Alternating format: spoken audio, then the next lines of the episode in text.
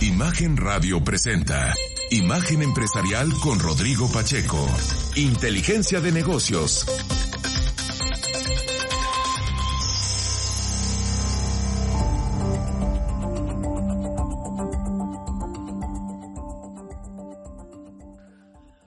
Me da mucho gusto darle la bienvenida a Imagen Empresarial en esta mañana de miércoles. Es 22 de febrero y tenemos como siempre mucha información de economía, negocios y finanzas.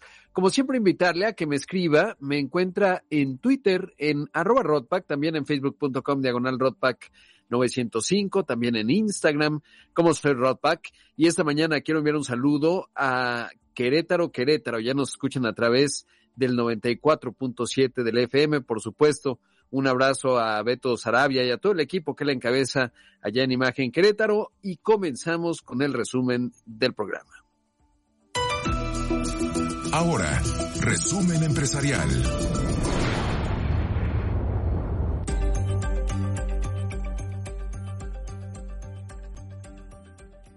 Mire, sin duda un tema que tiene que ver, por supuesto, pues con el asunto político, pero que es clave también desde el punto de vista económico y así lo han expresado distintas organizaciones del sector privado en términos del famoso Plan B para, pues que sería eh, eh, debilitar muchísimo al INE en un momento en el que nos acercamos a la elección del Estado de México y de Coahuila y por otro lado, por supuesto, la presidencial el próximo año. En ese contexto, el ministro Alberto Pérez Dayán concedió una suspensión provisional para que las reformas a las leyes de comunicación social y responsabilidad administrativas que integran la primera parte del llamado Plan B de la reforma electoral no se apliquen en los actuales procesos electorales que se desarrollan en el Estado de México y Coahuila. Esto una vez que el integrante de la Suprema Corte de Justicia de la Nación admitió a trámite las acciones de inconstitucionalidad promovidas por Acción Nacional, el PRI, Movimiento Ciudadano, y desechó las del Partido Local de Jalisco, Hagamos. También se admitieron los recursos presentados por senadores y diputados de oposición en contra del decreto por el que se reforman, adicionan y derogan diversas disposiciones de las dos leyes impugnadas, y esto es clave, por supuesto, en este contexto. Y es que a partir de abril hasta agosto de este año deberá concretarse el proceso de reducción del Instituto Nacional Electoral y del Tribunal Electoral del Poder Judicial de la Federación que establece el régimen transitorio del Plan B electoral, el cual ordena el cese inmediato de Edmundo Jacobo Molina, secretario ejecutivo del Consejo General del Instituto. Y bueno, pues este es un asunto clave que por supuesto tiene que ver con, eh, digamos, el marco en el que se desarrolla, por supuesto, la economía del país, porque claro, la democracia es un mecanismo, sin duda, en el caso específico de México, muy vinculado, por supuesto, al quehacer económico. En otros temas le cuento que Oxxo, la cadena de tiendas de conveniencia de FEMSA, eh, pues la más grande, ¿no? Tiene más, eh, casi 21 mil Oxxos, la mayoría en, en nuestro país, obtuvo una suspensión contra la Ley General para el Control del Tabaco, la cual prohíbe la exhibición de este tipo de productos en los establecimientos comerciales. Desde el 24 de enero, la compañía interpuso un amparo en contra de la reforma impulsada por el actual gobierno. El juzgado segundo distrito en materia administrativa del cuarto circuito fue, quien otorgó esta suspensión definitiva y por ese motivo se le permitirá volver a exhibir los productos de tabaco en sus puntos de venta. Sin embargo, un punto importante es que OXO deberá seguir cumpliendo las demás obligaciones que prevé la Ley General para el Control eh, del eh, Tabaco. En ese contexto, José de Jesús Rodríguez Cárdenas, el presidente de la Cámara Nacional de Comercio de la Ciudad de México, comentó que este tipo de prohibición contraviene el principio de legalidad por ser ordenada con un decreto reglamentario que carece de sustento jurídico, mientras que la AMPEC, eh, que agrupa a los pequeños comerciantes, dice que uno de cada cinco tabacos que se venden en México es pirata. Y bueno, pues eh, menciona ahí que hasta el momento, ellos han presentado una demanda nacional en contra de la COFEPRIS, además de otras 32 demandas colectivas que incluyen 700 denuncias individuales en 25 estados de la República. En temas internacionales le cuento que, eh, por un lado, Joe Biden eh, dijo que Rusia no ganará en Ucrania. Hay mucha tensión. Es muy interesante que ayer se da a conocer que Xi Jinping, el presidente chino, estará visitando Moscú eh, luego de que también se dieran advertencias por parte de Anthony Blinken hacia China, eh, pidiéndole que no fuera a respaldar militarmente a Rusia, que se refiere a que le provea armas y armamento sofisticado. Y es que Rusia, bueno, ha quedado atascada en Ucrania. Ayer leía un interesante análisis en el Wall Street Journal que hablaba de cómo a China, por un lado, no le conviene una Rusia demasiado débil, porque eso le ayuda a contrapesar a Estados Unidos y lo mantiene distraído en el escenario ucraniano, pero al mismo tiempo tampoco le conviene una Rusia eh, beligerante durante largo tiempo, es decir, que se extiende el conflicto porque genera puntos de fragilidad para un enfrentamiento más amplio con la OTAN y eso es, digamos, el panorama que está viendo y China hoy por hoy se está asumiendo o está buscando eh, ocupar la posición de mediador en el conflicto. No parece muy claro ahora en la conferencia de Múnich de seguridad que los líderes europeos pues lo puedan aceptar, obviamente también los estadounidenses. En temas corporativos internacionales le cuento que Walmart reportó que a lo largo de su año fiscal 2023 tuvo ingresos récord. Escuche la cifra, 611.300 millones de dólares. Para darnos una idea qué significa esto, pues es el PIB de varios países. De hecho, más o menos, por ejemplo, el de Perú debe ser, son un poco más de 500 mil millones de dólares. Bueno, pues lo que vende Walmart en un año a escala global es más que el PIB de Perú o la mitad que el de México, que somos un billón 200 mil millones de dólares. Bueno, crecieron los ingresos de Walmart 6.7% y llegaron a 611.300 millones de dólares a lo largo de 2022. Doug McMillan, el CEO de la empresa, resaltó que desde el tercer trimestre lograron mejoras operativas. Aquí un fragmento de lo que dijo. The team delivered a strong finish to the year, and as our results in the last two quarters show, we acted quickly and aggressively to address the inventory and cost challenges we faced last year. We built momentum in the third quarter, and that continues. We're well positioned to start this fiscal year. For fiscal 23, we added $38 billion in sales globally, and we crossed 600 billion in revenue for the first time in our company's history. Globally, e-commerce now represents more than $80 billion in sales and over 13% of our total sales. Bueno, pues ahí dice que terminó bien el año y en los últimos trimestres actuaron rápida y agresivamente para abordar los desafíos de inventario y costos que enfrentaron el año pasado. Construimos un impulso en el tercer trimestre y eso continúa. Estamos bien posicionados para comenzar este año fiscal. Para el año fiscal 2023 agregamos 38 mil millones de dólares en ventas a escala global. Superamos los 600 mil millones en ingresos por primera vez en la historia. A nivel mundial, el comercio electrónico ahora representa más de 80 mil millones de dólares en ventas y 13% de las ventas totales. En cuanto a la parte internacional, de esos 600 mil, 101 mil millones de dólares fueron de la parte internacional. Ahí México juega un papel fundamental. Esto es lo que dijo Judith McKenna, la CEO del negocio internacional de Walmart. Um, another strong quarter for Mexico. This actually tops off the ninth year in a row that Mexico has gained market share. And I think one of those things is testament to the strength of the formats in Mexico and the way that they appeal across all sectors of the Mexican and Central American population as well. The consumer health there, again, choiceful, thoughtful are really good words to describe it, but that breadth of formats allows us to play right across that spectrum.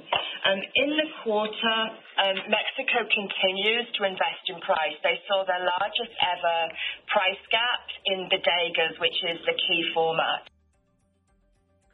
Y bueno, pues interesante ahí lo que dice ella. Menciona que fue un buen trimestre para México. En realidad culmina el noveno año consecutivo en que México ha ganado participación de mercado y creo que es una de esas cosas, es testimonio de la fuerza de los formatos en México y la forma en que atrae a todos los sectores de la población mexicana y centroamericana también.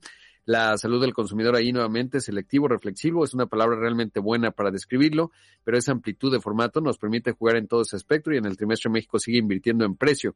Vieron sus brechas de precios más grandes eh, eh, en uno de sus formatos clave y pues muy interesante. Judith McKenna resaltó que en nuestro país una de las fortalezas que siguen abriendo tiendas y que su negocio de ventas por internet gana presencia mientras su app Cashi se fortalece, que ya lo habíamos escuchado con Gui Loureiro, como eh, pues dice Gui, me parece bien interesante, eh, Gui Loureiro es el CEO de Walmart de México y Centroamérica y dice eh, como hay poca penetración de servicios financieros en México, Cashi nos ha ayudado a habilitar eh, ventas y mencionaba que ya tenía poco más de 5 millones de usuarios en ello. Es interesante. No obstante, ayer se destacaba eh, que Walmart pues veía un 2023 más complicado y eso hacía pensar que el panorama, digamos, de desaceleración pues está ahí dibujado. Por otro lado, The Home Depot eh, reportó que el año pasado sus ventas crecieron 4.1%, fueron de 157.400 millones de dólares. Ted Decker, su presidente, resaltó que a lo largo del año observaron una mejora en la experiencia de compra de sus clientes. Esto fue lo que dijo. Fiscal 2022 was another record year for our business. We achieved $157.4 billion in sales. We added over $6 billion in sales and increased diluted earnings per share 7.5% versus last year to $16.69. Over a three-year period, we have grown sales by over $47 billion and delivered diluted earnings per share growth of over 60% while investing in the long-term health of our business. Throughout fiscal 2022, we continue to face reduced friction for our customers to improve the shopping experience. Hoy ahorita que vi el tema de Home Depot, eh, nada más mencionar que Ricardo Saldívar es el nuevo presidente del Consejo Directivo y Comité de Gobierno del TEC en sustitución de José Antonio Fernández Carvajal. Interesante y lo digo porque Ricardo Saldívar estuvo ahí al frente de, de Home Depot. Vamos hacer un corte, esto es Imagen Empresarial, regresamos en un momento con más. En un momento continuamos en Imagen Empresarial con Rodrigo Pacheco, Inteligencia de Negocios. Estamos de regreso con Rodrigo Pacheco en Imagen Empresarial, Inteligencia de Negocios.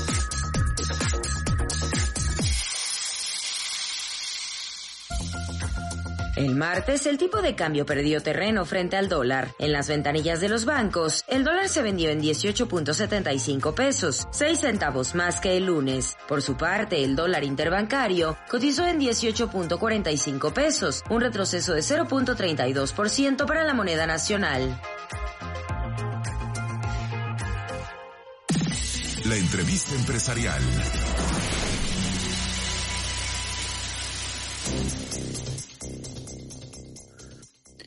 Ya son las 6 de la mañana con 17 minutos, esto es Imagen Empresarial y si usted es usuario asiduo de Twitter, como lo soy yo y como lo somos muchos, eh, ahora no recuerdo el número, pero más o menos en México, según yo, deberemos andar por ahí de los 20 millones de usuarios, me parece, pero bueno, al rato le confirmo el dato, pero bueno, le habrá llegado una, un mensaje en donde decía tienes que desactivar tu verificación en dos pasos a través de mensaje de texto argumentando Twitter que eh, había habido abusos porque luego se clonan la SIM de los teléfonos celulares. Por eso es importante que si usted súbitamente se queda sin señal, pues bueno, si está en el desierto o incluso en la Ciudad de México a veces uno pierde la señal porque todavía nos falta algo de infraestructura, pero si es presidente, pues a lo mejor le están clonando la tarjeta SIM y hay que poner cuidado con eso. Pero lo más extraño de todo el asunto es eh, que dice, bueno, los que paguen, entonces sí lo podrán seguir haciendo, pero si se ha abusado de ello y es una, digamos, vulnerabilidad en temas de seguridad, pues entonces es muy extraño, ¿no? Ayer yo comentaba con nuestro siguiente entrevistado que es como si te dijeran, eh, las bolsas de aire no sirven, pero si quiere, pague y se las ponemos. Pues entonces, qué raro, ¿no? Pero bueno, el hecho es que para hablar de este y otros temas, en cuanto a la verificación en dos pasos, saludo con mucho gusto a un buen amigo, Andrés Velázquez, presidente y fundador de Mática. ¿Cómo estás? Rodrigo, muchas gracias por la oportunidad. Muy bien, muy bien, muchas gracias. Oye, primero me gustaría que le contaras al público que nos escucha qué es la verificación en dos pasos. La verificación de dos pasos eh, es una eh, es un mecanismo de seguridad que hemos utilizado por años. O sea, yo no puedo llegar a, un cajero electrónico y simplemente decir soy Andrés Velázquez y que me dé dinero. Eh, y, tampoco puedo llegar nada más con la tarjeta, sino necesito un segundo elemento para poder llegar a, validarlo. Eh, sin embargo, bueno, estos, estas autenticaciones en, factores adicionales, pues nos permiten llegar a, tener un elemento adicional.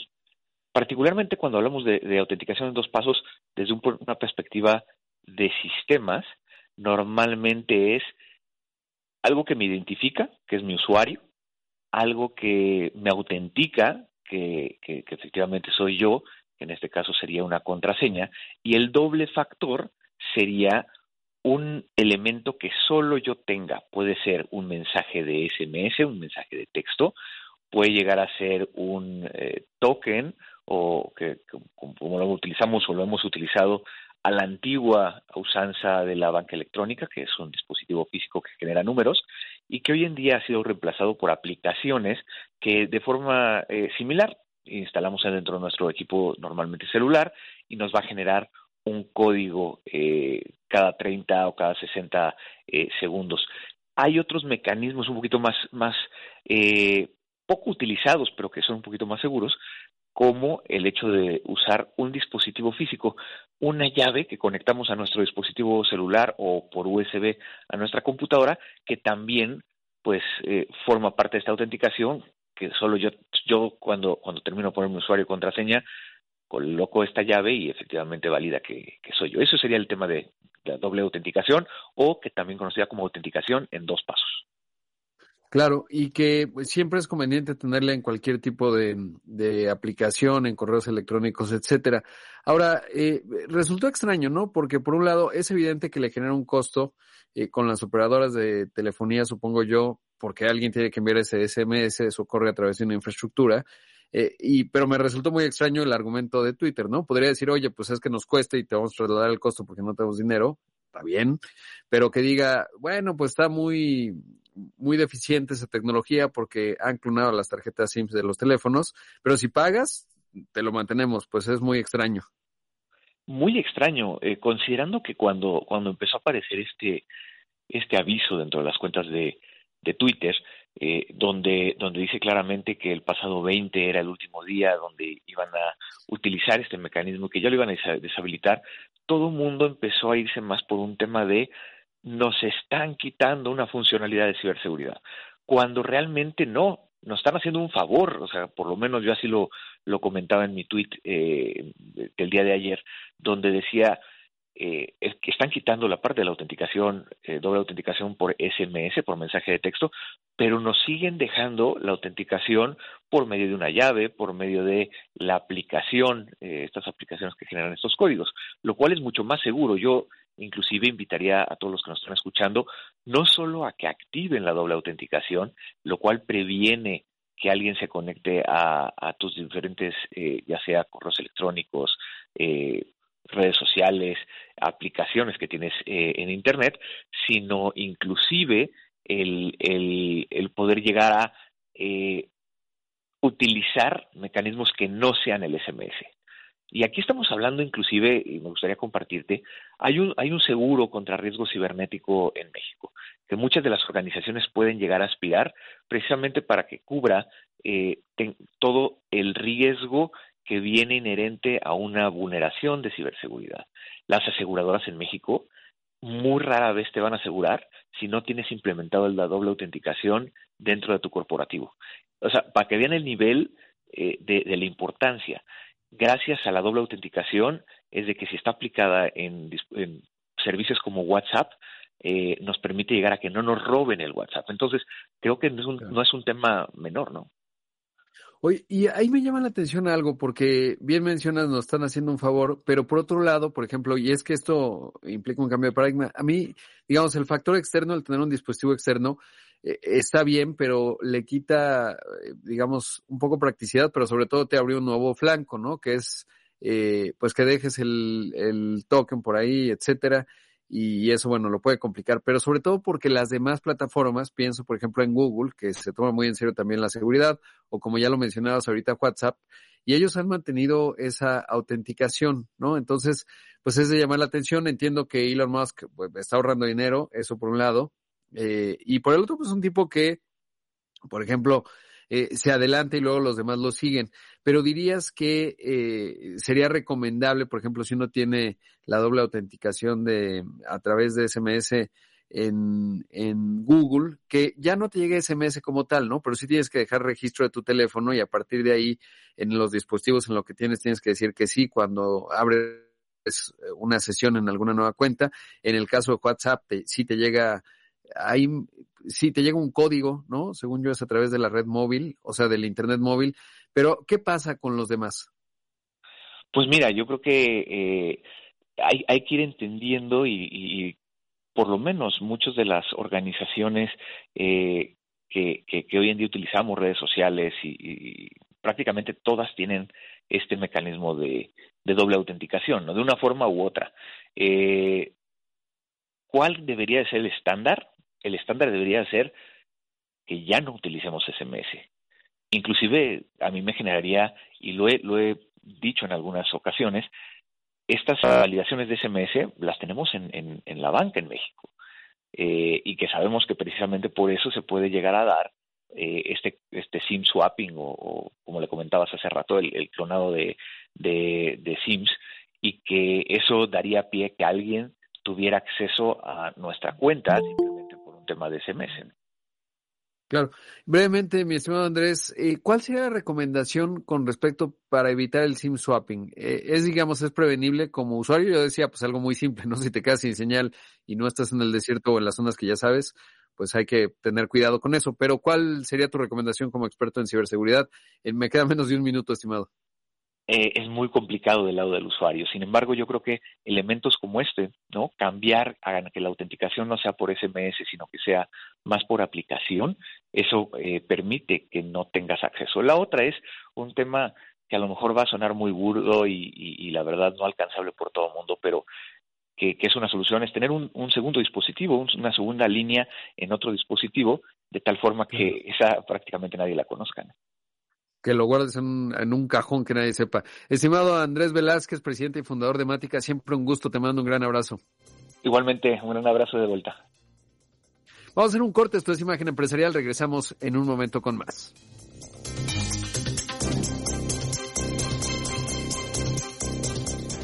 En un momento continuamos en Imagen Empresarial con Rodrigo Pacheco, Inteligencia de Negocios.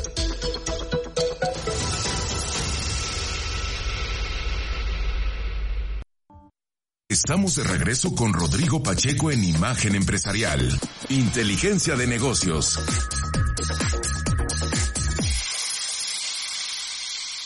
La NBA está trabajando en arreglar su relación con China. La Liga Profesional de Básquetbol firmó un acuerdo con Ant Group, la empresa de tecnología financiera propiedad de Alibaba. Aunque ninguna de las partes reveló los aspectos financieros del arreglo, ambas destacaron que buscarán incrementar su cooperación en cuestiones de contenido y transmisión de programas. La semana pasada la oficina local de la NBA presentó un canal de contenido oficial que está disponible para sus usuarios en la app de procesamiento de pagos Alipay de acuerdo con la liga, buscarán generar contenido en conjunto para atraer más al público local. La noticia se da a conocer a más de tres años de que las relaciones de la liga de básquetbol con la televisora estatal CCTV se fracturaran. En octubre del 2019, Daryl Murray, el entonces gerente general de los Rockets de Houston, publicó un tweet en apoyo de las protestas que se estaban llevando a cabo en el territorio autónomo de Hong Kong. Los movimientos eran de la gente que estaba en contra de un cambio en las leyes chinas que buscaba que sus ciudadanos pudieran ser extraditados para ser juzgados en la segunda economía más grande del mundo. A pesar de que la publicación fue borrada de la red social, se cancelaron las transmisiones locales de partidos de la NBA por 28 meses. Desde entonces se han reanudado paulatinamente y de acuerdo con fuentes de Reuters, su audiencia subió 80% al cierre del año pasado. Mundo de Negocios Baker Tilly presenta.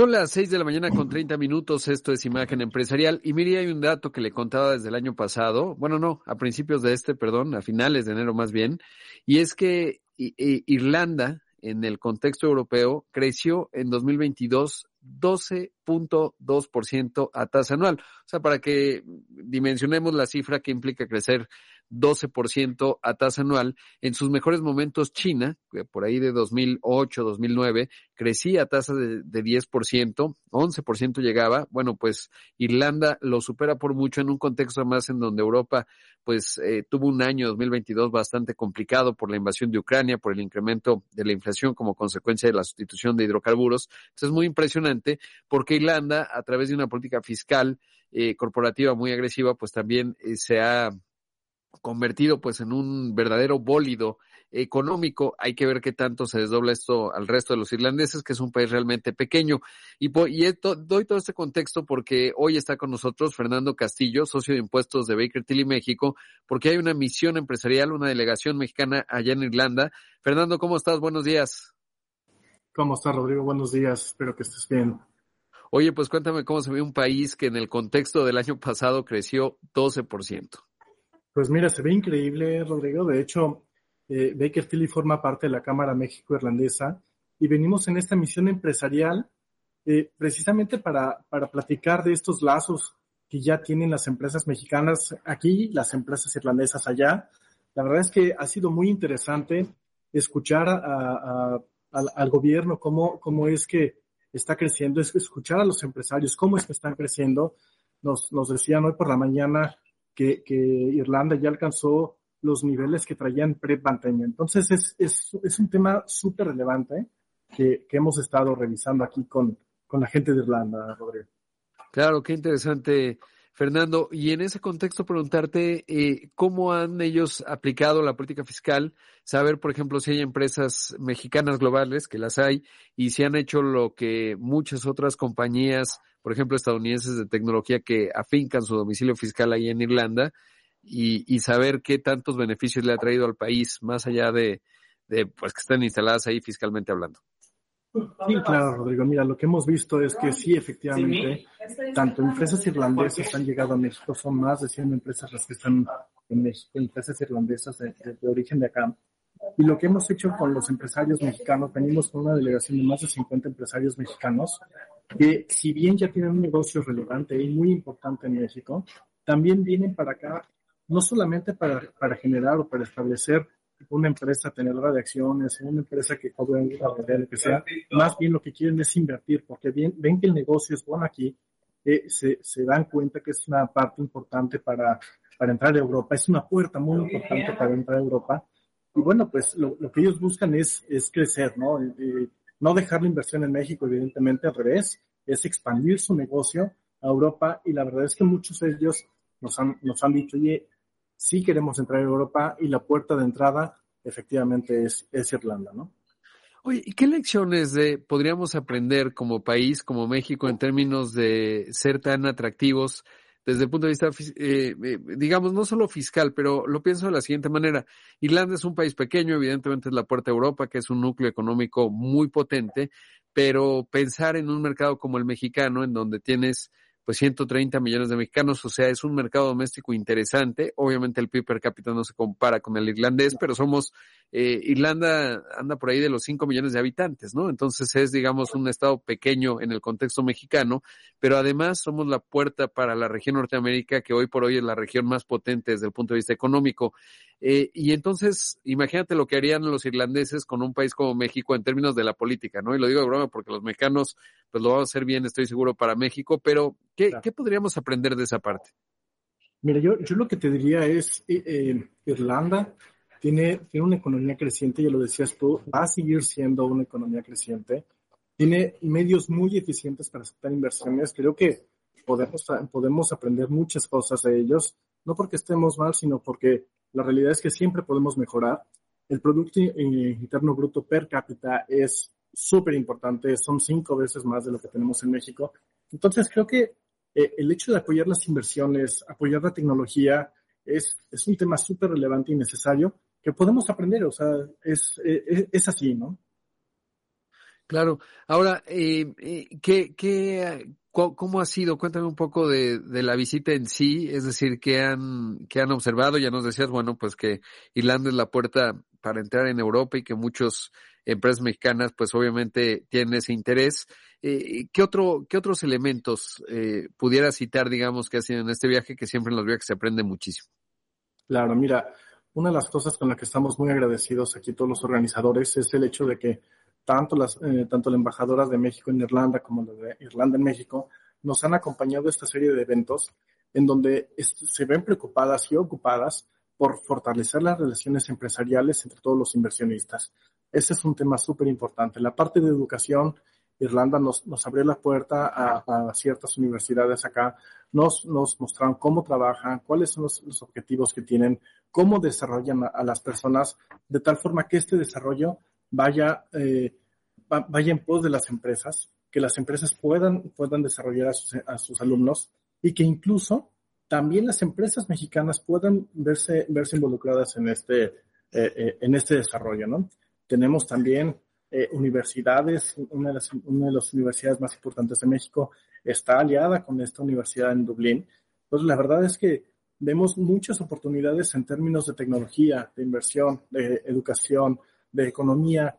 La verdad es que los, los empresarios con los que hemos estado platicando están muy contentos, eh, ven muchas oportunidades eh, en Irlanda, ¿no? Y evidentemente los empresarios de Irlanda también la ven en México. De hecho, vamos a tener otra misión el año que entra, pero ahora van a ser en México. Van a ir los empresarios irlandeses a México.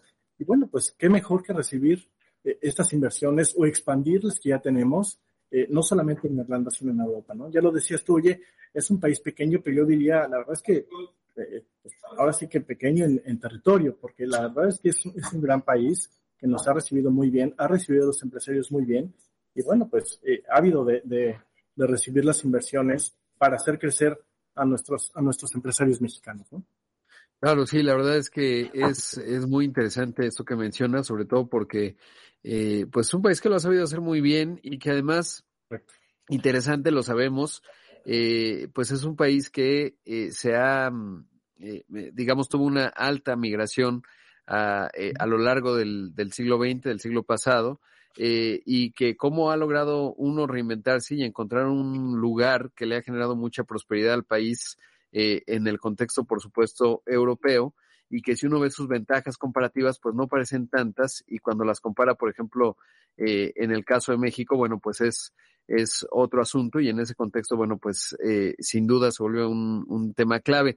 Eh, ¿Cuáles empresas globales hay en Irlanda? Yo nada más ubico que tengan operaciones en México, Smurfit Kappa, Sé que obviamente hay muchas tecnológicas allá afincadas desde el punto de vista fiscal, pero eh, ¿cuáles son, digamos, esas, esas compañías irlandesas? Porque algo bien interesante de Europa también, de muchos países europeos, que suelen, por ejemplo, Alemania es el mismo caso, tiene empresas medianas muy potentes, ¿no? Y eso es interesante en México porque somos de grandes conglomerados, pero que también tenemos un montón de empresas medianas que podrían aprender mucho de estas proyecciones globales.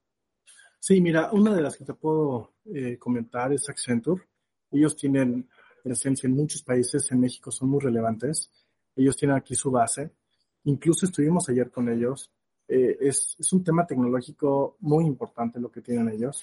Eh, y, y, manejan muchos, mu muchos empleados, dan mucho trabajo también en México. Ellos están basados en, si bien en Irlanda, pero en la parte de México tienen sus, sus oficinas principales en, en la Ciudad de México, ¿no? Y en Monterrey también.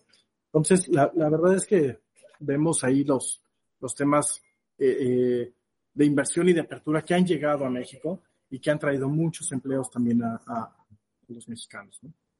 Por supuesto, es un asunto clave. Eh, debo hacer un corte, eh, estimado Fernando, pero te pediría la bondad de tu tiempo para conversar un poco más porque es muy interesante. También, bueno, ya nos has contado eh, parte de lo que has visto, eh, la parte educativa, por supuesto, clave, pero sobre todo las oportunidades eh, que pueden tener las empresas en México, como esa puerta a Europa, pues que no deja de ser uno de los núcleos económicos más relevantes. Está Estados Unidos, está eh, la Unión Europea, por supuesto, y está China y en ese contexto se vuelve eh, clave lo que hoy estás atestiguando allá. Así que vamos al corte. Esta mañana está con nosotros Fernando Castillo, socio de impuestos de Baker Tilly México, en esta delegación mexicana en Irlanda. Regresamos en un momento con más.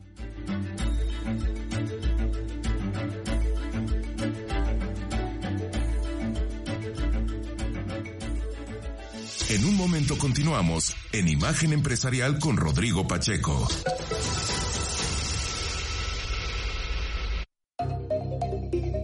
Estamos de regreso con Rodrigo Pacheco en Imagen Empresarial, Inteligencia de Negocios. los principales proveedores de Nike y Adidas despedirá alrededor del 11% de su fuerza laboral. De acuerdo con fuentes de Reuters, la firma taiwanesa Pochem Corp, reconocida por ser la mayor fabricante en el mundo de calzado deportivo, planea despedir a 3.000 trabajadores antes de que acabe febrero y hacia finales del año no renovará contratos de otras 3.000 personas. Los movimientos se llevarán a cabo en su planta ubicada en la ciudad Ho Chi Minh, Vietnam, donde emplea alrededor de 50.500 personas. En una nota a inversionistas enviada a la bolsa de Taiwán, luego de que se revelara la información en la prensa internacional, Chen recalcó que responderán de manera prudente a los cambios de dinámicas en el ambiente de negocios, pero no compartió más detalles sobre sus planes. Un dato importante es que la empresa está planeando esta reestructura luego de las afectaciones y paros en operaciones que sufrió por la pandemia de COVID-19 y las disrupciones en las cadenas de suministro a nivel internacional.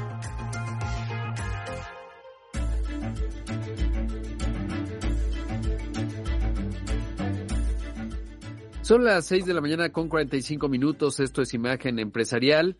Y mire, le contaba hace rato, eh, y estamos hablando de Irlanda. Qué sorprendente país. Son, como ya decía, 5 millones 123 mil habitantes. Es un país que tiene una superficie de 70 mil 273 kilómetros cuadrados. Para que se una idea, ese es el tamaño de Baja California, poquito más grande que, que Nuevo León, por ejemplo, o casi igual que, Veracruz. Veracruz tiene 8 millones de habitantes y Nuevo León me parecería más parecido.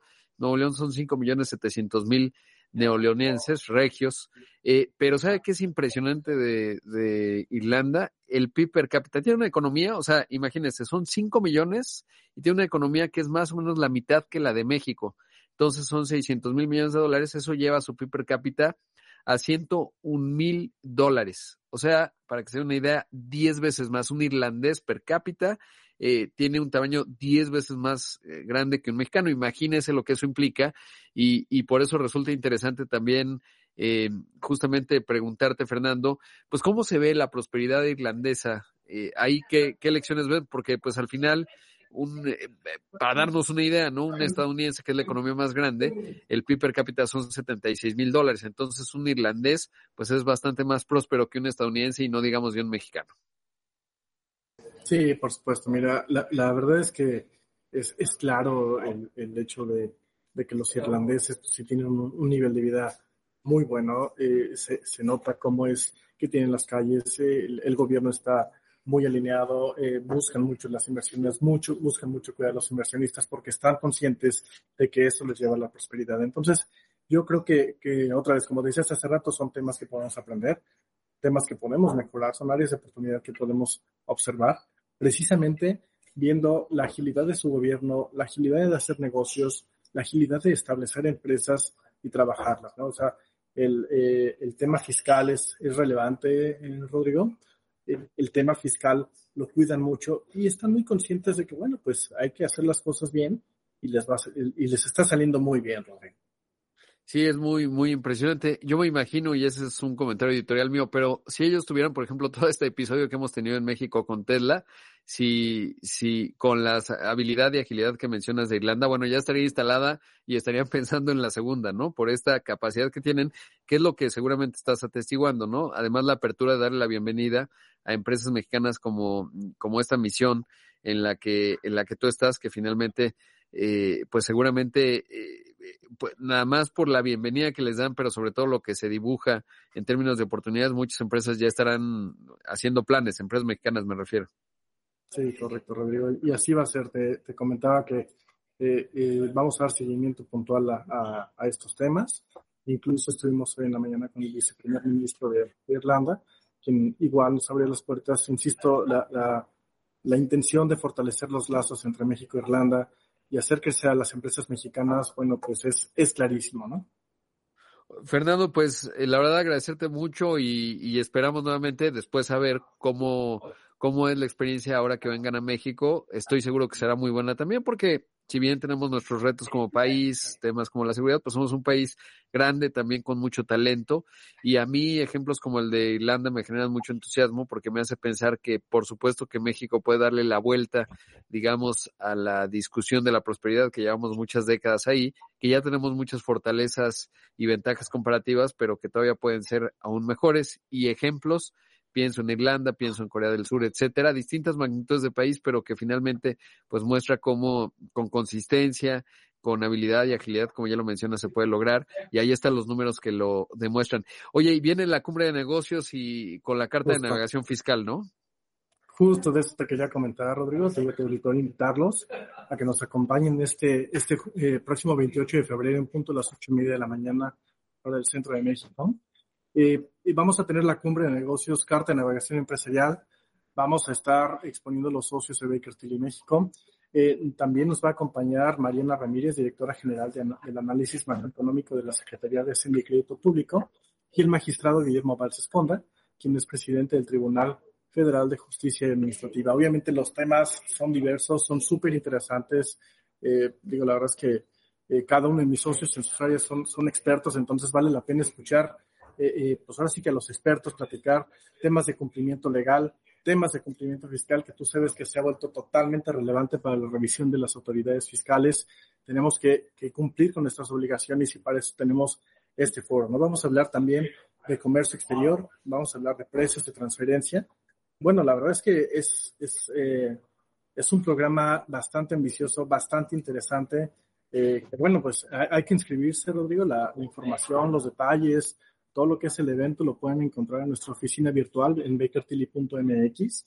Y creo que vale, vale la pena que, que tu auditorio nos acompañe. Son, son temas interesantes que la verdad es que a todos nos atañen, son, son relevantes para todos. Y bueno, pues qué mejor que estar hablando, hablando otra vez, ¿no? De, de, de querer eh, crecer y de atender las, las posibles áreas de oportunidad que tenemos. Oye, bueno, pues también tenemos áreas de oportunidad fiscal. Vamos a ver con los expertos qué es lo que está pasando, qué estamos haciendo y con qué tenemos que cumplir en estos, en estos ámbitos, ¿no? La parte del cumplimiento, tanto legal fiscal, comercio exterior y precios de transferencia.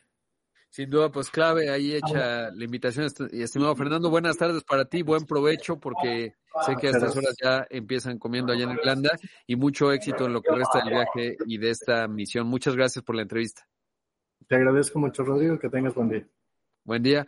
Ahí escuchamos a Fernando Castillo, socio de impuestos eh, en Baker Tilly, México, eh, hablando de, bueno, toma la entrevista ya en Irlanda, en donde está con esta misión empresarial eh, de la delegación mexicana en Irlanda, así que bien interesante lo que nos contaba y sobre todo, bueno, pues las lecciones que puede ofrecer un país como Irlanda a un país como México y que nos, a mí me genera optimismo en términos de lo que puede ser, digamos, México si hacemos las cosas con agilidad.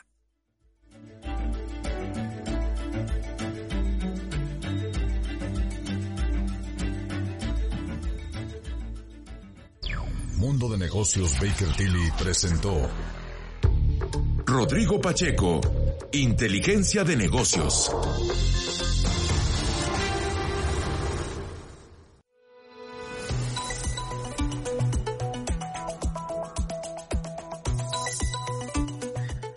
Mira, continuamos con más. Hablando de agilidad, eh, pues ha sido pues todo un episodio este con Tesla. Vamos a ver cómo se va desarrollando. El gobernador de Coahuila, Miguel Ángel Riquelme, consideró que debe dar un apoyo y coordinación institucional para que Tesla se instale en el norte del país. Mira, esto dijo el gobernador de Coahuila. Creo que Tesla debe quedarse en el norte del, del país. No me gusta ser tendencioso ni envidioso. El norte tiene todas las cualidades que busca Tesla y nosotros lo que esperamos es la orientación del gobierno federal en apoyo a los estados del norte o del noreste del país para que pueda establecerse Tesla. La coordinación entre ambos gobiernos debe ser institucional. Si Tesla está buscando el norte, porque se lo ha estado buscando, pues la orientación debe ser precisamente toda esta zona que, hoy en día tiene un clúster que resalta, no solamente a nivel nacional, sino a nivel mundial. Pues la verdad es que tiene muchísima razón el gobernador de, Coahuila.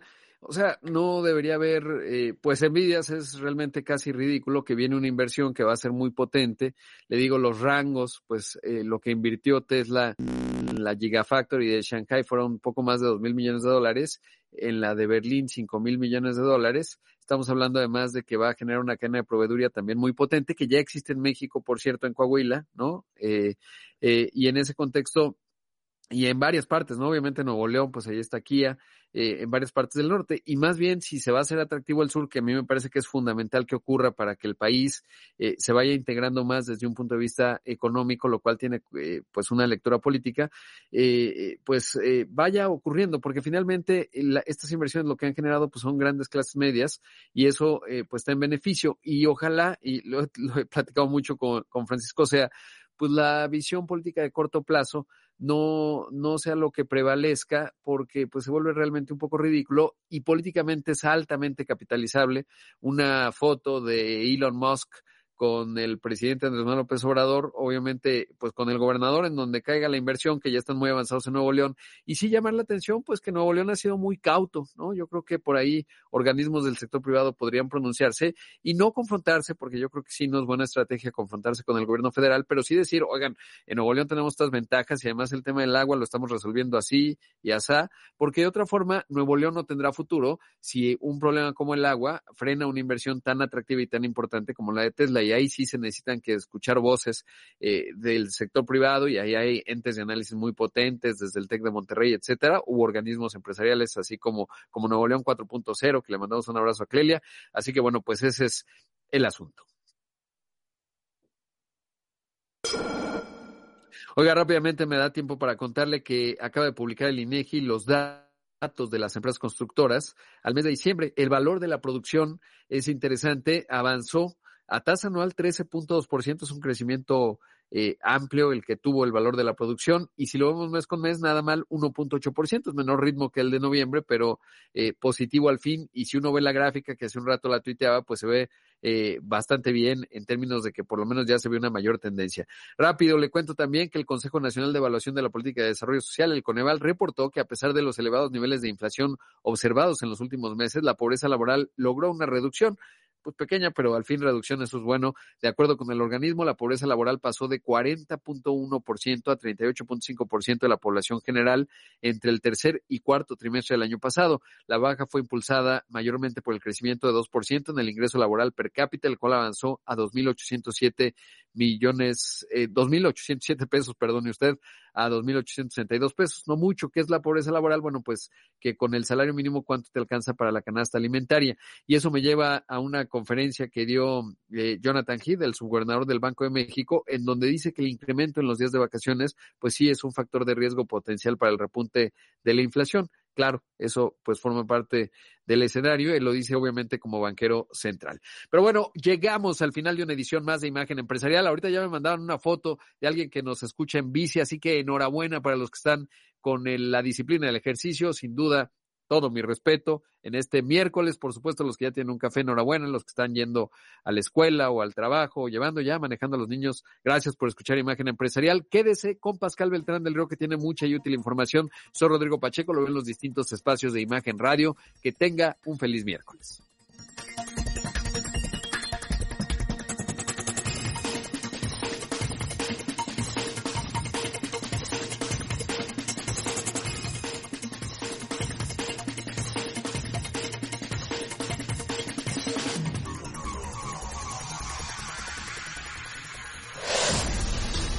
Imagen Radio presentó Imagen Empresarial con Rodrigo Pacheco. Inteligencia de negocios.